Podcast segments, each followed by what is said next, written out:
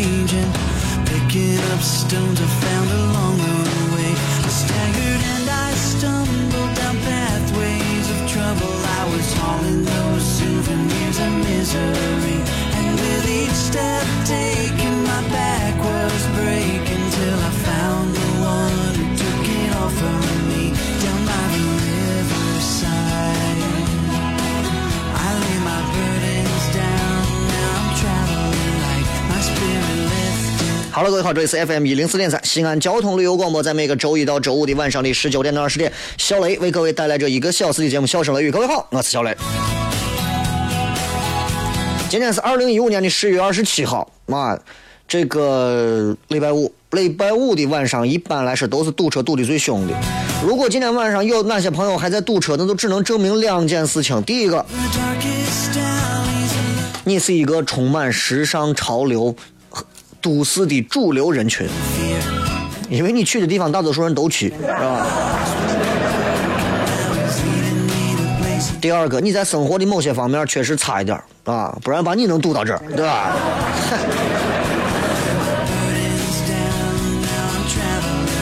生活就是这个样子啊，总有一些啼笑皆非的事情发生，也总有一些让人觉得。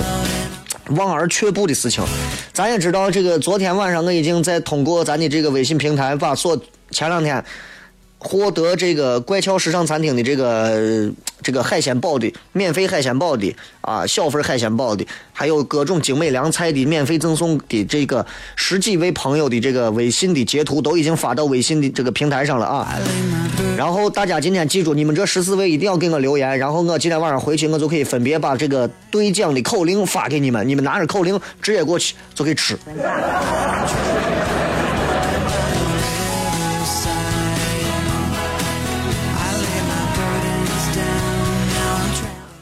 新的一个礼拜五，今天晚上咱们全程互动啊！每周只有这么一回，全程互动。对于很多朋友来讲，很多朋友很喜欢听这一首《趁月》这首歌曲啊！这首歌曲大家会觉得，呃，从好几年前就开始放，放到现在。最初选择用这一首《趁月》，也是因为一听就觉得朗朗上口，哎，然后很悦耳，而且非常轻松，歌词也写得非常好。所以当时每一回我晚上重播节目的时候。只要我说我来上直播，我都会用这首音乐来做衬乐。久而久之之后，每周都会选择这么一天的时间，用这样的一段音乐来跟大家进行一个漫长的互动。所以，其实你知道，我我是我是特别喜欢在这样的一个状态当中跟大家来互动的，尤其是听到这样的音乐。礼拜五到了，来跟大家好好谝一谝。各位可以通过微博、微信啊，以及微社区的方式来搜索到“小雷”两个字，然后在里头留言，我都会看到。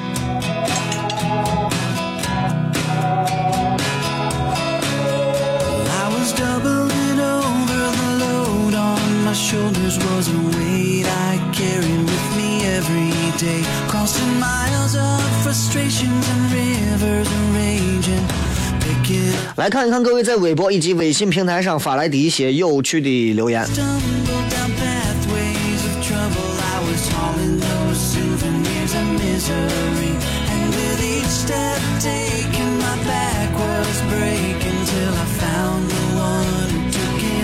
这个是雷哥昨天晚上微信上的啊，微信上这一位叫做克里斯多夫，克里斯托夫啊，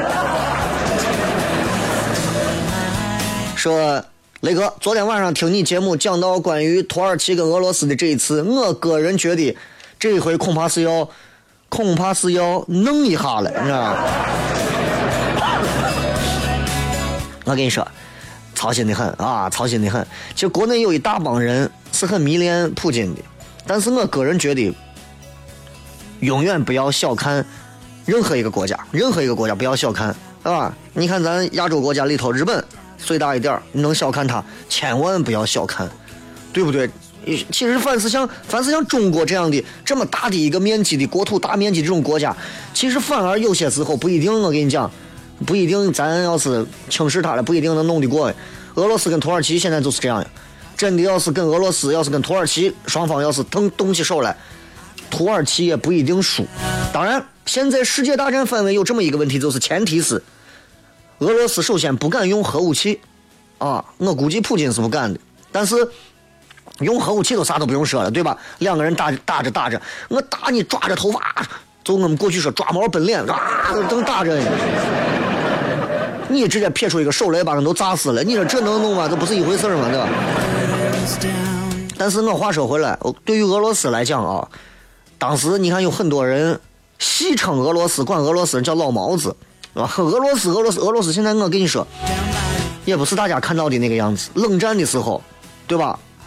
华沙条约国跟北约联盟对抗那样的局面，现在不见了。就算是以前。就算是以前没有解体前的苏联，那个战斗力啊，也没有咱们想的那么好。之前所谓的前苏联军，当时上个世纪七八十年代入侵阿富汗，当时资料显示，当时现代化的军力达到了十五万人，但是几乎不占优势。当时游击队的阿富汗人民就抵抗苏军，当时损损失了有三万五，耗了四百亿美元，最后失败。所以，其实你看，咱微博上有一大帮子人，哎呀，普京大帝，普京大帝，啊，称之为大帝。我天，我玉皇大帝才敢叫大帝呀，是吧？不一样了，不一样。把现在的俄军跟当年斯大林时代的那种苏联红军、哥萨克骑兵那一种时代相比，真的，我觉得三十年河东，三十年河西。包括俄罗斯，你看他空袭叙利亚的装备，包括他轰炸的效率。如果大家关注最近一些军事报啥的，你会发现，他跟当时北约的空中精确打击就不在一个水平线上。而且土耳其还有北约的后盾啊，俄罗斯呢孤家寡人，多猛的一个人，那大壮大壮班里头就一个，孤独的很，就那种，对吧？中国走得近，那中国一般来讲是不说话的啊。好了，咱们先接着广告，继续回来跟各位互动，开片。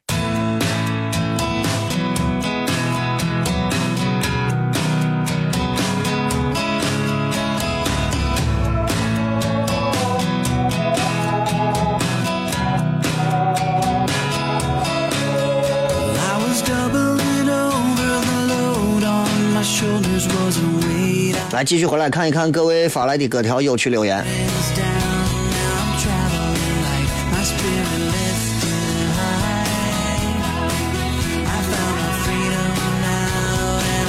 背包客的姑娘说：“小雷欧巴，凭啥我十八九岁选了旅游管理这个专业，他就一定肯定的成为我之后安身立命的资本？不说在考证的那段日子里头，我有多少个夜晚熬到一点多。”一天累成狗了，回忆起那段日子，有付出，有收获，并且有目标，并为之奋斗，想现在想想很充实。雷哥辛苦了，加油！那这个凭啥这句话我没有太理解？你是对这个职业不太有兴致，还是说你想说给别人听？反正我觉得，并不是每一份职业，或者说每一个上了大学之后你所修学的专业，就一定能决定了你一辈子如何。这就好像谈恋爱一样，没有任何人会觉得我谈了第一个恋爱，我就决定跟这个人一生在一起。这个这种这种情况下有吗？有，极少数。但是大多数人来讲，我们永远不要去做梦，自己会是极少数的那种，好吧？那不可能的。我们之所以选择了某一份专业，或者选择了某一个职业，成为我们此时此刻所要经历到的一些具体的生活内容，这并不能说，哎呀，你看我选了旅游管理，我今后要当导游，除非你有一个凌云志，你说，哎呀，我今后我就是想学这个，我必须要经过这条路。你说我想学盖楼，我现在在学导游，对吧？那差远了。但是实际上，对于刚出到社会上的这些年轻人来讲，其实任何一个专业之间，可能业务水平上的东西不一样，内容上东西不一样，但是有一些东西，它是融会贯通，是一脉相承的，这是不会改变的。比方说，人际交往，比方说，坚持，啊，这些东西你到哪儿都是这样。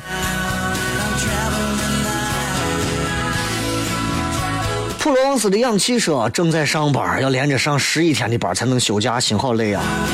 啊，我要跟大家说到这儿，我突然想起来，这个我从六七号，十二月七号开始啊，我可能一周的时间不上节目，然后我要休个假啊，这个啊，所以呢，最近这段时间，这个大家就如果有节目，要仔细认真的听，是吧？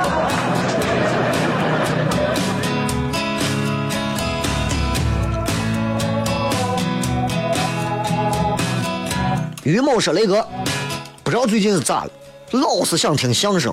雷哥，你从专业的角度，你给咱推荐一下。”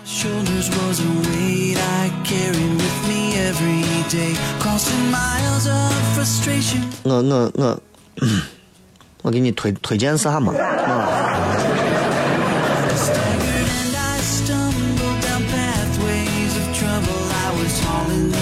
我觉得啊，当你。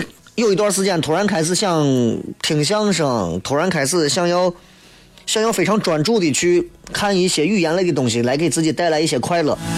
其实我也有过这样的一段时间，我有一段时间疯狂的看郭德纲的各种相声，啊，原因很简单，第一，我觉得能逗笑我的现在很少，大多数的讲相声的人，我说心里话，我都没笑过，啊，包括其实本地的这些相声社，我我很惭愧。我一个都没去过，啊，我我也没看过，倒是在某些商演的场合，偶尔见到过本地流窜的几个所谓的非著名相声演员。我不知道笑点在哪儿，说心里话啊。但是对于老百姓来讲，对于我们来讲，相声这种形式，我们是认可的。所以相声其实是占优势的，就是当两个人往那一站，两个人开始说话，哪怕你们知道下面的笑点是啥，哎，您说那不对，那是什么呀？那是这样。嘿，您说我呀，对吧？那是可以的。但是，但是，这并不能成为现在相声走下坡路的一个，对吧？这 大家都在这看着你，所以我觉得，其实我有一段时间，我我也觉得，我我要不要也去说说学着学着说说相声，拜个师。后来我发现我做不了，因为我的大脑里装的东西跟相声完全不一样。所以，如果你想让我给你推荐相声，我个人觉得，如果你是一个笑点比较低的人，我个人建议你，我最喜欢的相声演员有这么几对儿啊，老点的相声演员，王千祥和李增瑞，然后是马三立的大儿子啊，那个叫马志明，然后跟他的那个搭档。叫个黄沙，呃，我一对儿，这是我比较喜欢，我觉得相声说的确实好。然后就是郭德纲，啊，冯巩、牛群以前也是我我很喜欢，但是后来冯巩说小品把自己人的都就给说哈了，真的。牛群去当个县长嘛、乡长，也把自己彻底业务水准直接就拉苗了，你就没办法。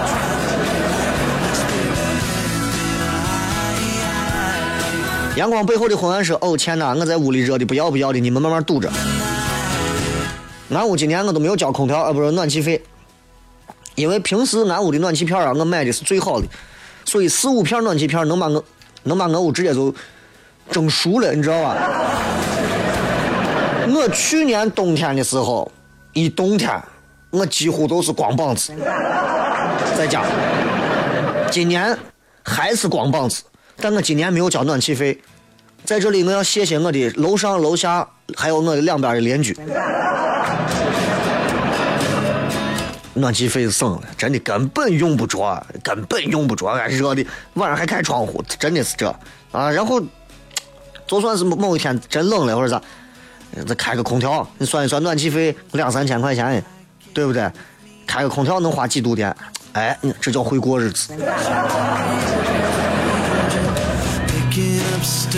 太阳说，坐十九路公交车回到八里村，一辆白色的轿车突然在路上停下来，公交车司机急刹车，车上没有座位的人都差点摔倒。停车停的太随便，还好没有出车祸。现在这种啊，在马路上随停随走的这种瓜怂的私家车司机，我跟你说，不胜枚举啊，真的没有办法。我跟你讲，我都很无奈。在这种情况下来说，其实司机的想法很简单。哎，突然遇到个啥事，我靠个边儿。但是对于现在在西安开车的这些司机们，脑子当中有些东西是压根儿没有概念的，尤其是某些女性司机。真的，今天是因为广播节目，有时间我在现场的这个脱口秀上，我给你们表演一下。我见到有些女司机，第一，坐到座位上开着车，你先开始，你在他车后头跟着他，你这车他开这么慢，闪他，摁喇叭都不动，你。直接一个超车超过他，然后超到他的副驾驶的内侧，你看到他的时候，你都惊呆了。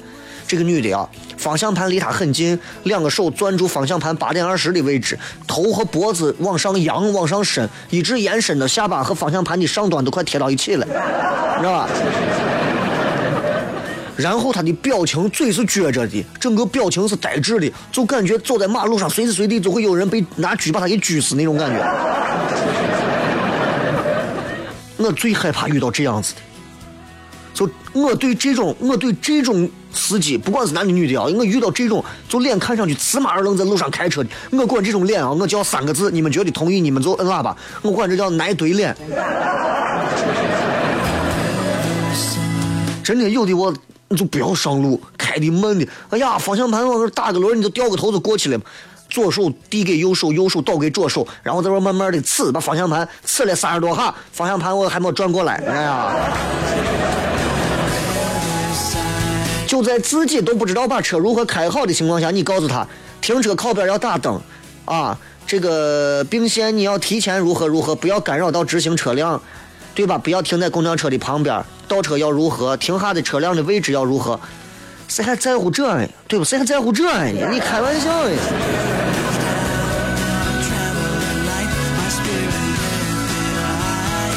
这个邵正峰，听说你大学在西翻，求证，我咋求证的？我就是的，咋？不服？不服来？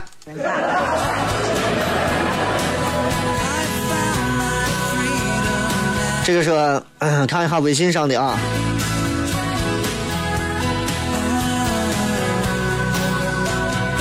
这个是 雷哥，呃，你有没有遇到过一些就是传销组织向你洗脑或者咋？可能吧。我告诉你，谁都不可能把我洗脑了，除非我自己。你知道，改天我想跟大家好好谝一下关于洗脑的这个事情，其实很有意思。举个最简单的例子啊，举个最简单的例子。所谓的洗脑，大多数情况下并不是光像大家想象的那种，就是，呃，就是别人说你们要挣钱，你们要成功，你们要如何，然后你就会洗脑，觉得我要你就能发财，跟着他们一块工作就能如何如何，然后吃着白菜叶子、烂土豆啥的，不是那样，而是其实我们大多数的人都会陷入到某一种的洗脑的被洗脑的状态当中。我举两个例子。第一个例子，大家都见过别人变魔术吧，对吧？魔术师可能这个时候，魔术的术语里头有一个概念叫做错误引导。很多人觉得魔术师的手很快，对吧？但是我们都知道，你的手再快，快不过眼睛，对不对？所以这些魔术师经常会用到一种错误的引导来转移观众的注意力。这样干啥呢？其实是为了方便自己做小动作。举个例子，比方说魔术师表演的时候，突然嗯停下来了，然后眺望着观众席最后一排，神色紧张。这个时候观众干啥呢？一定是全部回头看最后一排咋了。实际上呢，魔术师在人家观众你们都回头的时候，已经把某些事儿都做完了。就这个内容啊，刘谦儿都专门讲到过这个技巧，这是一种作用于模仿暗示的这种心理规律，就是这样。比方说，你们跟朋友一块儿散步呢，你突然向某个远方看，看看会不会一块顺着你看过去，这是一种洗脑。有个笑话就是嘛，哎，所有人看一个人盯着天上看啥呢？第二个人也看，第三个人也看，最后一马路的人都盯着看，过警察过来弄啥？我不知道看啥呀？那你这看啥呀？我都不知道。问问问到第一个人，你这干啥？我流鼻血。羊群效应，就好像如果我现在小雷，我现在有五千万的新浪微博的粉丝，关注我的人只会更多，因为大家觉得值得关注。实际上有个啥值得关注的？五千万人，四千九百九十八万八都是我淘淘宝买的，啊。大家会觉得不需要那么多理由，我们也愿意关注他，因为他的粉丝多。哎，如果只有十个粉丝，我只有十个粉丝，你们还愿关注吗？你们会非常谨慎的关注这时候弄啥，对吧？啊，关注一个你看几十万人、十几万人的微博的这人，起码对我不会造成啥损失。但是如果你只有十个粉丝，你哪怕写的东西再好，我都会怀疑你这是不行。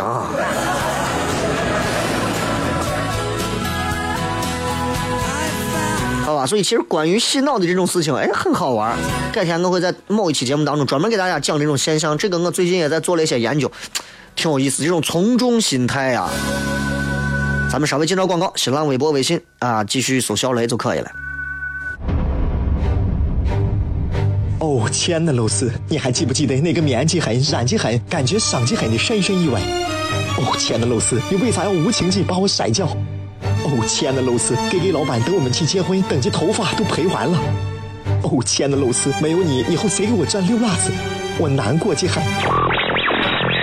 这里是 FM 一零四点三西安交通旅游广播，在每个周一到周五的晚上十九点到二十点，小雷为各位带来这一个小时的节目《笑声雷雨》。各位好，我是小雷。哦，天哪！笑声雷雨，有没有爱情无所谓，只要每天都陶醉。每个周一到周五，FM 幺零四点三，笑声雷雨，很好，很合适。哎，算你那胆子正的很，说不透你，赶紧请笑声雷雨，一会儿笑雷出来，把你鱼逮完了。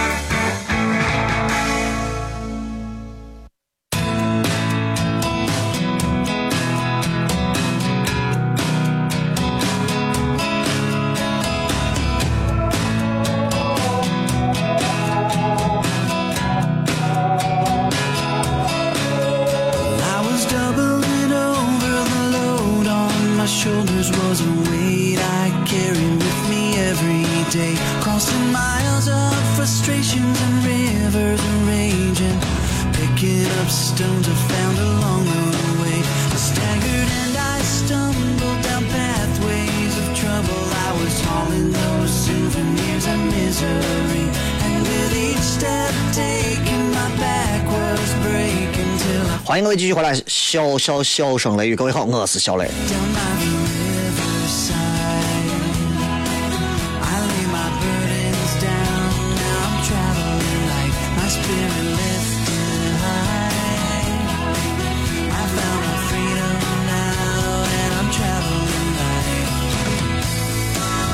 看一看各位在微博、微信当中发来的各条有趣留言啊，嗯，这个。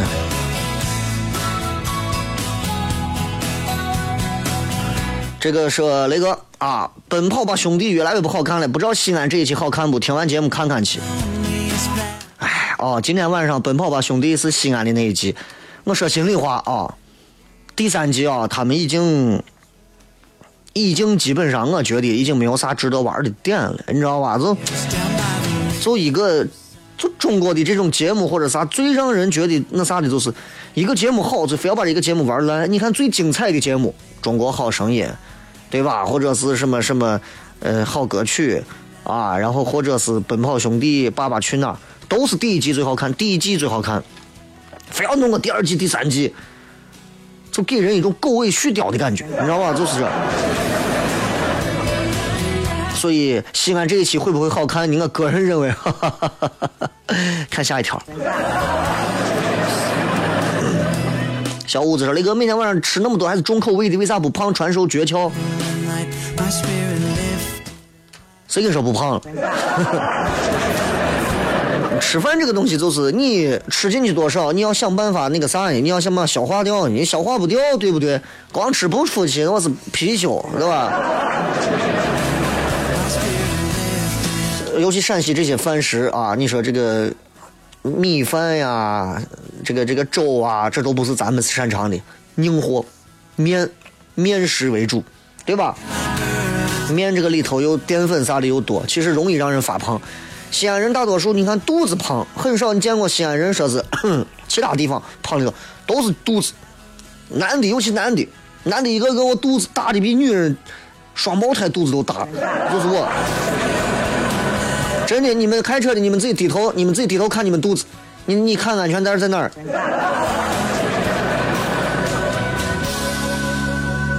这个呃龙说还没有女朋友，哎呀，你你你这个问题会烦恼你一辈子的。还没有女朋友，你结婚之后你还是会被烦恼的。我跟你说，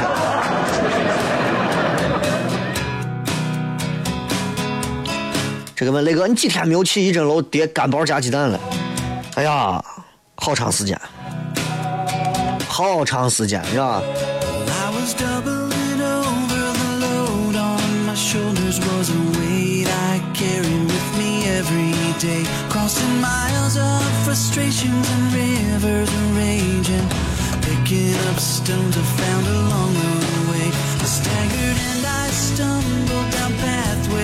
这个莱蒙说：“雷哥，呃，如果一个男人不主动，那么宁可错过，这句话你怎么看？”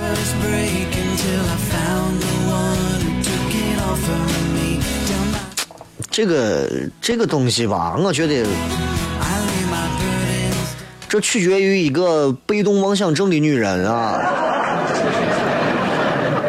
我觉得爱情当中，谁觉得这份爱情值得，谁会主动。但是能说这句话的人，绝对这份感情对他来讲不是最珍贵的，或者也不是第一回的，是吧？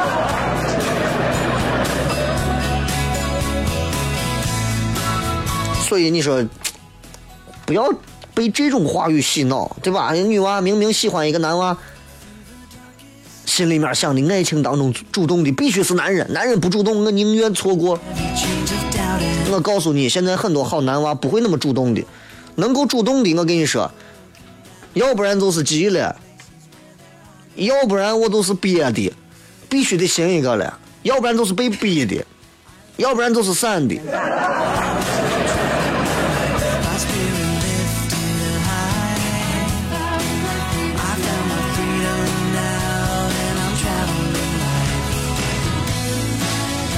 这会儿听节目，有很多朋友可能在堵车，堵车没关系啊。这个咱这个节目最大的功效就是堵车时间听开心啊。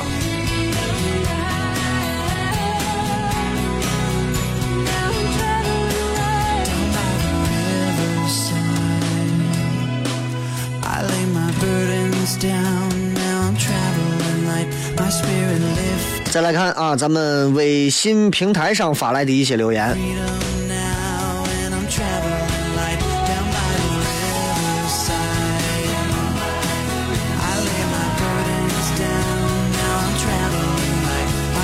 这个说雷哥啊，我现在谈了一个男朋友，但是我总感觉跟他之间有一些差距，说不清道不明的一些沟通上的问题，不知道该如何解释。你能不能跟我说一下，到底我应该嫁给一个怎么样的男人才能幸福？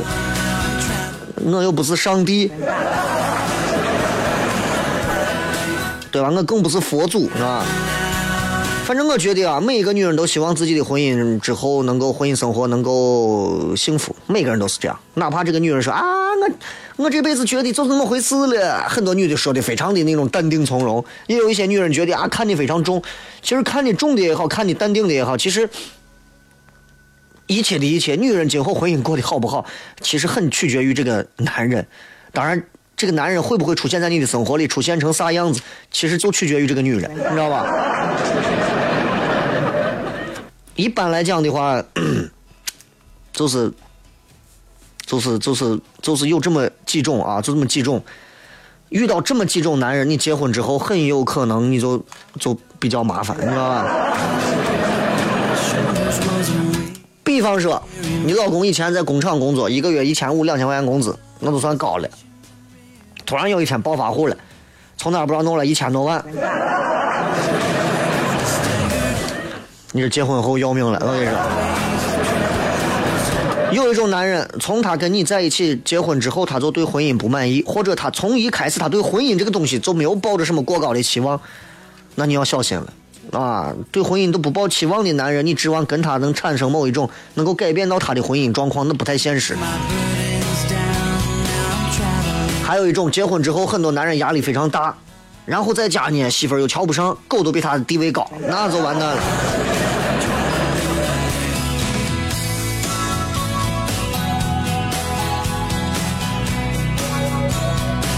这个忘川说跟男朋友分手了，不再计较谁付出的多少，好的坏的全都收下。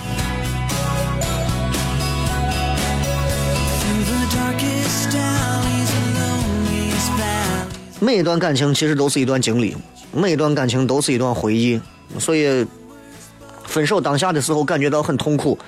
其实这就好像有时候我我是这么举举例子的啊，每回分手你都当成是。剪一回脚趾甲，你就这么想就完了。有些事情其实是把它往常态上去想，能够分手啊，很多人就是包括我曾经也有。哎呀，跟女朋友分手了，我当时就在想，呀，明天该咋过呀，对吧？心想我我做了这么多事情，你这最后还跟我分手，那我就那我这是啥都不值得吗？对吧？你这你这又跟别人好了，又把我给蹬了，我这面子也挂不住嘛。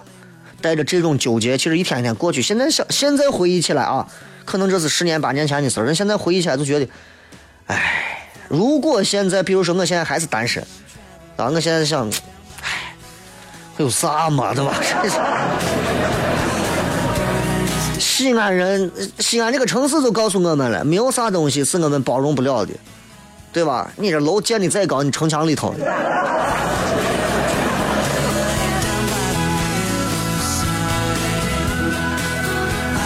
这个说人有时候也挺纠结的，老听旁边的伙计同事说，我不想上班，累得很。要是放上几天假，就说无聊死无聊死他了。我要上班。突然想起你那个段子，不知道雷哥你还记得吗？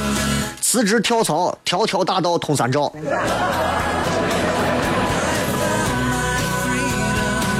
那本来就通嘛，是吧？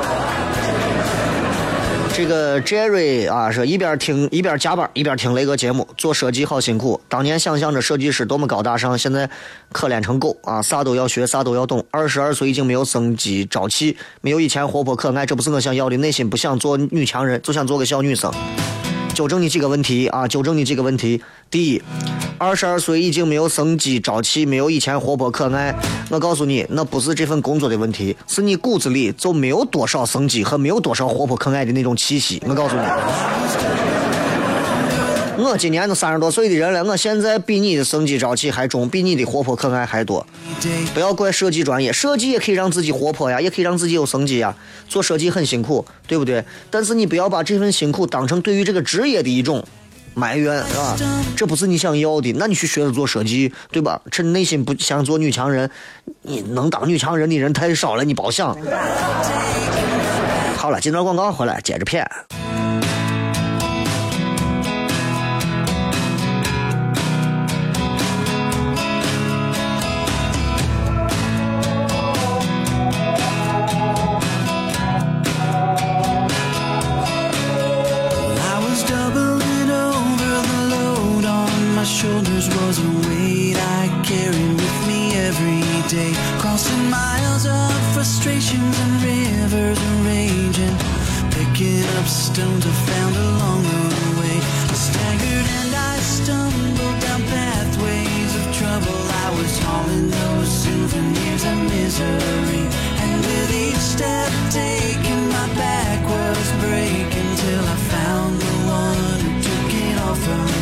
欢迎各位继续回来，这里是笑声雷雨，各位好，我是小雷。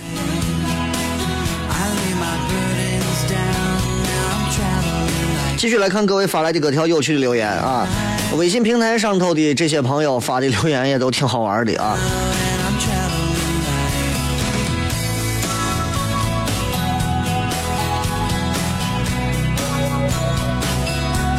有很多朋友，这个你们你们只要在这个四十八小时内啊，就是那个获奖的朋友，不管是三等奖、二等奖、一等奖，只要你获奖了，我都把你们已经收藏过了。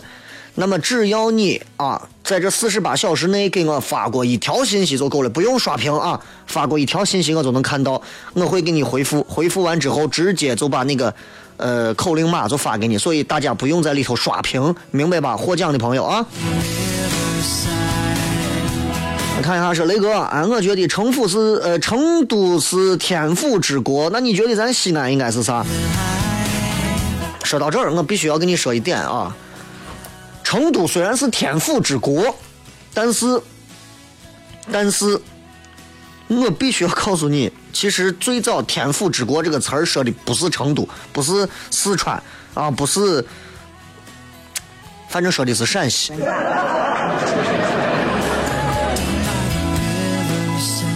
天府之国，很多人可能不理解，哎，说天府之国就是想到四川，对吧？然后就是，然后就是那个什么变脸，一变脸就是唱那首歌，男的不会，会的不难，都是这歌，都没有别的。所有变脸的都是那一首歌啊。然后，所以我就觉得，我就觉得，其实天府之国，天府啥意思呢？天府指的是天生的那种仓库，这一生下来这就是个仓库，天府之国。古代的时候，天府之国啥意思？天府原来是一个官职，所以后来天府之国讲的就是啊，就天府就是这个官是干啥呢？就是专门管那些最最最最掌管所有那些库存宝贝的东西。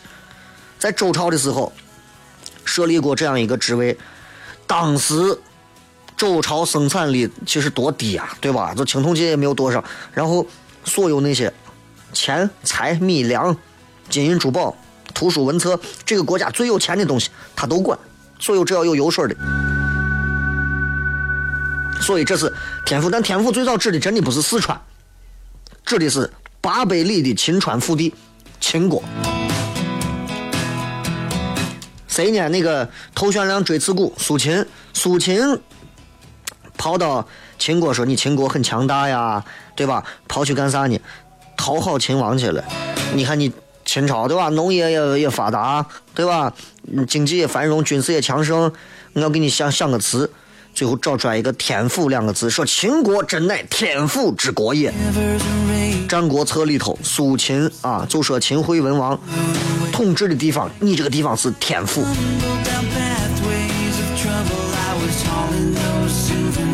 但为啥最后天府之国咱没有？陕西人没有叫，就叫到四川了。几个问题，第一个问题，咱中国的古代帝王在北方啊，长江以北犯下了两个致命的错误，不可饶恕的错误，导致天府之国哎跑到北方，跑到四川了。第一个，第一个，秦始皇那会儿你知道吗？他不是秦始皇那会儿一一统一完之后，他没有说是休养生息。他干啥呢？大兴土木，啊，他他当时让他大儿子扶苏跟孟将军啊，那成龙演过孟将军，然后一块干啥呢？征集了三十万的民夫修长城，让他大儿子这些率着这些三十万的大军到北疆戍边，然后又弄了五十万的民夫修阿房宫，又弄了七十万的民夫修建骊山的行宫。包括秦岭，这就是这就造成两个不可饶恕的错误的问题啊！第一个，没有多少男的了嘛，对吧？计划生育提前了两千多年，生育跟不上，家里光是女的，女的又不能自体繁殖，对吧？你这不可能。第二个，第二个，他们大兴土木，结果北方你想砍多少树？北方的水土流失，你就想阿房宫。光当年项羽烧烧了三个月才烧完，你要知道，一九八九年大兴安岭当年着火的时候，一把火着了二十七天，二十七天你知道烧了多少？二十七天烧了五十六万公顷森林面积，五十六万公顷是啥概念？自己百度一下，你知道？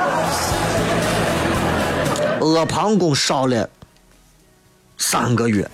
所以你想这个水土流失，必定是土地就导致它贫瘠。你看现在黄土高坡，你就知道了。所以你在想成都，成都在干啥？成都成都的第二任的成都就是蜀郡太守李斌带着他娃修的都江堰，这你到现在去看都是很牛的水利工程，一点办法，农业生产上都靠这。三国的时候，孔明在这儿也是各种奖励、各种鼓励农耕生产、水利，对吧？都是对成都平原重大的推进，所以当时人的生态环境、生态系统相当好。那没办法，李白最后有一首诗，啊，有一首诗。九天开出一成都，万户千门如画图，草树云山如锦绣，勤俭得己此间无。你们没有背过吗？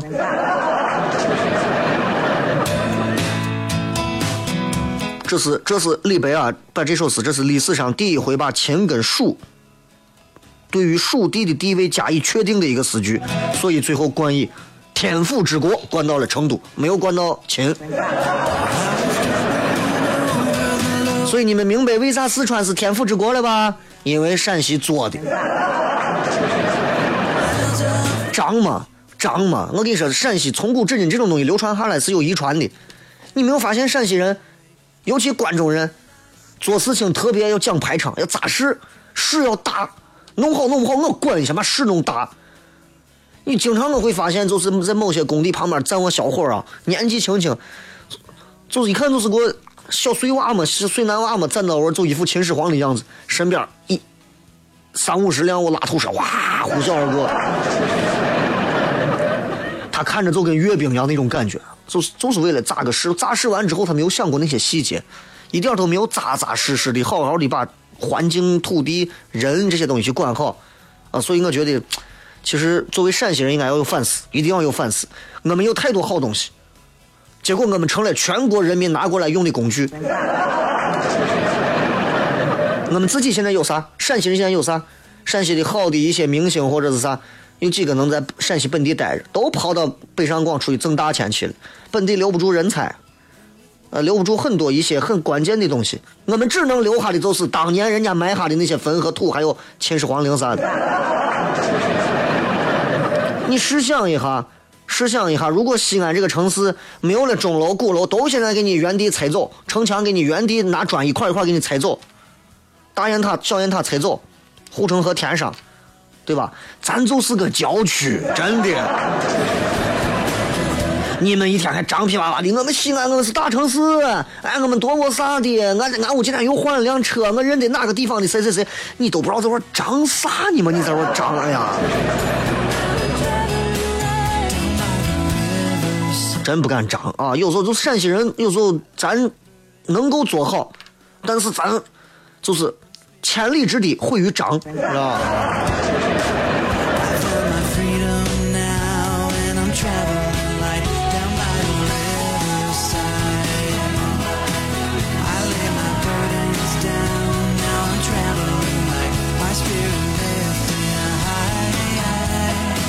这个说我的神说那个不知道能不能被读到。今天看完微信里雷哥写的生日感悟，很担心笑声雷雨持续的时间短，明年一定有，为啥后年就要且行且珍惜？不管节目，希望雷哥永远可以给外地的喜欢的人有机会听到。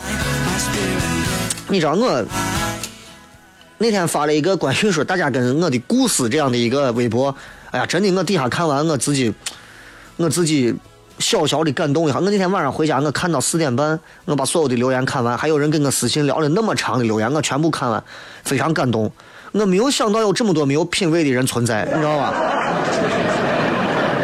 而且能够用这种错误的方式坚持这样子，所以我觉得，我觉得真的挺好的。所以我就就就我决定先休个年假报答一下你们，是吧？微信上有人说：“那个平安夜准备咋过？平安夜应该是在索菲特有一场圣诞晚会，然后就是个这。如果你们有人买票过去看了，就就就就可以去看啊。反正贵贵的，最后不要去。嗯，然后说是请的有有一个唱那首什么流星，还有一个叫华晨宇。我说谁嘛？我说谁嘛？其实我知道那是谁，好像是快男快乐男生里头的哪个是吧？”小女娃爱的要死，呀，华人谁嘛？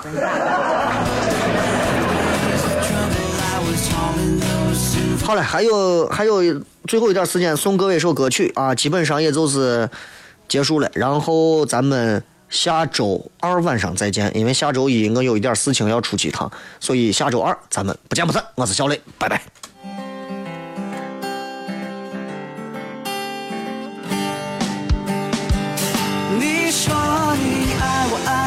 我爱我，凭什么说？你说你想我想我想我想我想的都快要疯了，你可别再气我。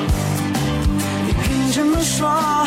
你凭什么说？你说你爱我爱我爱我爱我，凭什么说？你说你难过难过难过，你懂什么才叫做难过？